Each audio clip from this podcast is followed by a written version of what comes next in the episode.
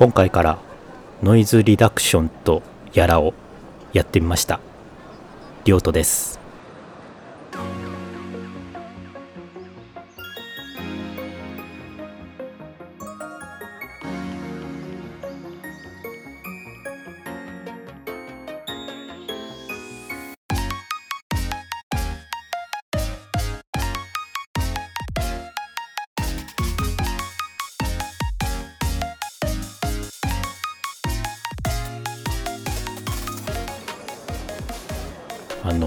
この話は他でやってる番組とか前身の番組でも話してることなんですけれども私の父親についてなんですけどね。そもそも僕の母親がですね僕が23の時に他界しましてまあ今もう家族というと父と兄と僕の3人だけなんですけれど母が亡くなって大体何年後ぐらいですかね。3年後4年後ぐらいですかね。父親がこういきなりこう一緒に飲んでる時にマッチングアプリを始めたんだというふうに告白してきまして。すいませんねまたねマッチングアプリの話が多いですねこの番組は。あの P のつくね。P がつくあのマッチングアプリを始めたと言って、まあ、そこでえおやおやっていう感じはしてたんですけれど。まあ別に恋人を作るとかそういうことではないんだけどこうなんか一応入れてみたみたいな。いやいやいやいやいやこれは恋人作る気満々だぞっていう感じでね。うんまあいいけど別にもう自由だしさ独り身だしっていう感じでこうまあどうせ私の父親ちょっとねあの大変いかつい見た目をしてましてまあ年も年ですし。いやいやまあさすがにマッチングアプリをしてるからといって。ねいきなり彼女なんかできるわけもないだろうと思ってまあまあ好きにやればいいんじゃない。ただ結構つつもたせ的なのとかあるから気をつけた方がいいよってね言いながら傍観してたわけですけど。まあその裏で僕自身必死でマッチングアプリをやってたわけなんですけれども。まあそれそれは父親には言わずにね。まあどうぞ勝手にっていう感じで見守っていたらですねなんかあれよあれよという間になんかいい感じのお相手が見つかりなんか付き合ってるんだみたいなこと言われてほうと、まあ、息子としては母が亡くなってまだ4年5年も経ってないぐらいの時にそういうこと言われてですね。うん。なんか随分と展開が早いななんて思ってたわけですけれども。まあ言っても僕も当時で27とかですね。なのでまあ別に多感な時期でもないですし。とは言いつつもやっぱり、うん、複雑な気持ちはありですね。そっから何でしょう週末お相手のところに行っては、えー、お泊まりをして帰ってこない時とかあったりして。ななんでしょうね。決していい気持ちにはならずに何やってんだみたいな感じで半分呆れながら。それでちょっと父親との溝ができていったんですよね。当時はあの同じ家に住んでまして2人で住んでたんですけど。なんかそんな感じであんまり会話しなくなったりとかまあ僕が分かりやすくちょっと父親のことを避けたりとかしてたんですよね。でそれから1年ぐらい経って突然その人と一緒に住むことになると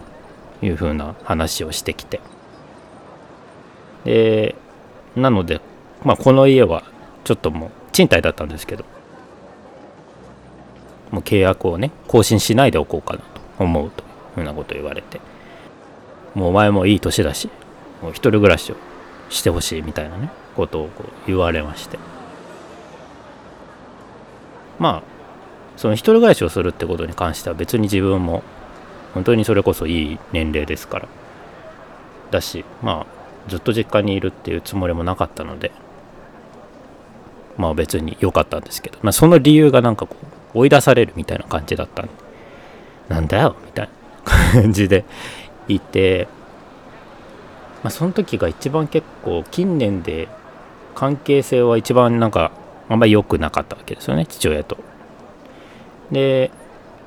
家をまあ探して今引っ越して一人で住んでるんですけど一人になってから結構頻繁に父親から連絡が来て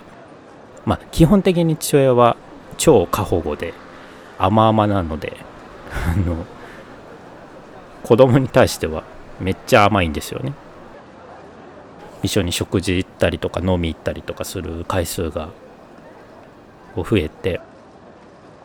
まあ、なんでか分かんないですけど相手のそのパートナーっていうんですかねと僕もご挨拶して3人で会ったりすることもなんか増えてきたりして。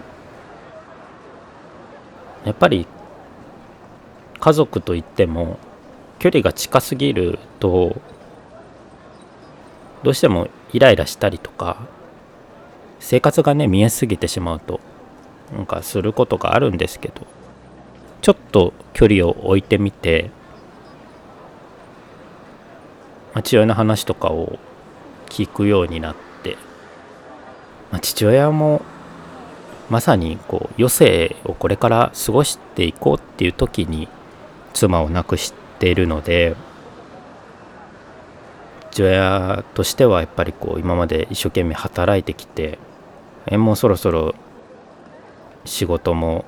リタイアして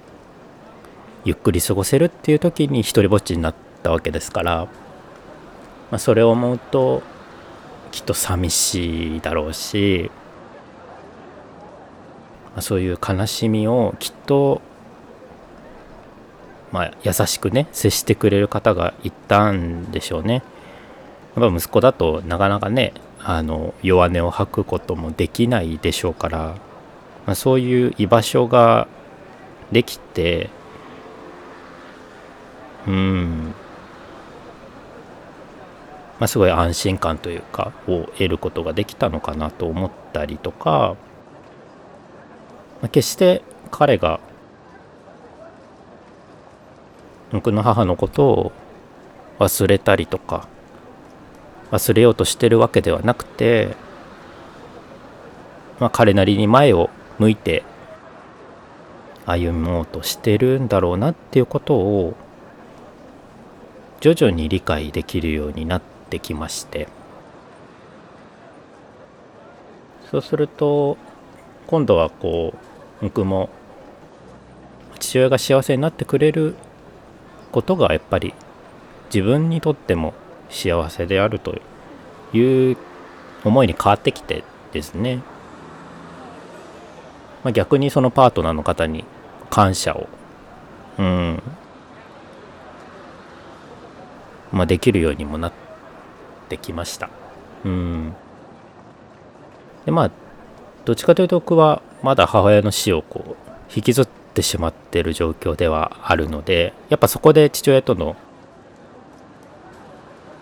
うんまあ父親も別にその悲しみを引きずってないわけでは決してないとは思うんですけどどうしてもこの人の死に対する受け入れ方って全然人でね違うし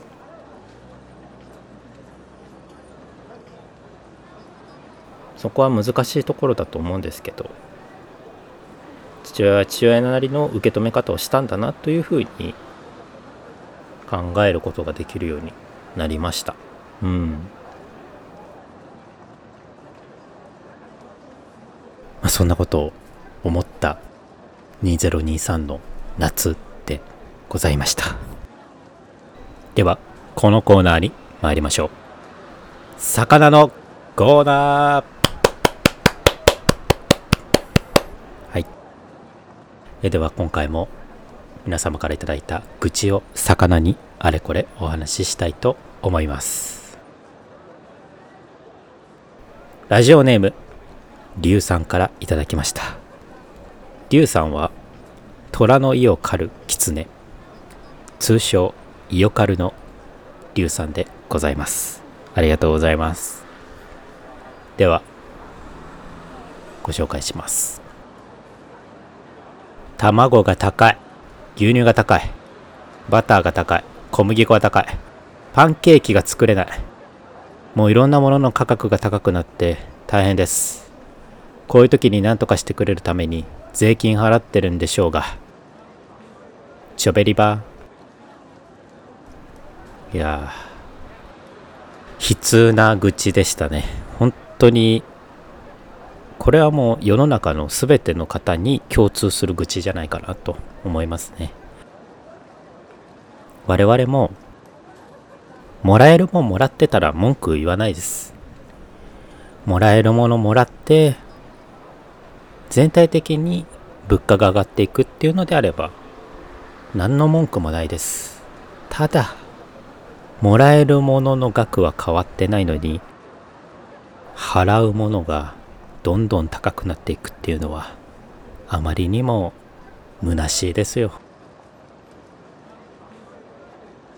またねこれ物が高くなったからといってじゃあその生産者の方がすごく儲けてるかって言ったらそんなことなくて上げなければならないから上げてるのであって儲けを増やすために上げてるわけじゃないんですよね。またそこがねいい循環を生んでないっていうね。ちょべり場です。ほんと。ちょべり具になりたいよね。みんなでパンケーキ作って分け合いますか。こういう時はね。助け合いです。リュウさんありがとうございました。ということで皆様からの愚痴をまだまだどしどしお待ちしております。日々の生活の中で些細な愚痴何でも構いません。一文でも構いませんので、えー、概要欄にあります応募フォームからどしどしお待ちしております。では今回はこの辺りで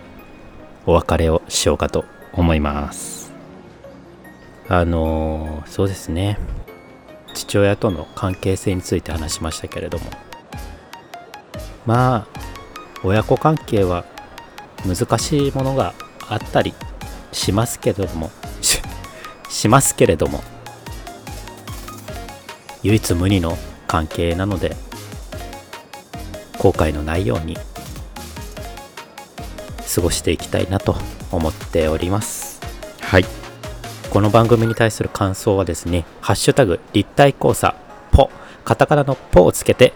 ぜひつぶやいていただければ私が大変喜びます。そして番組へのフォローとレビューの方も私が大変喜びますのでどうぞよろしくお願いいたします。では今回はこの辺りで皆さんに良き出会いがありますように。さよなら。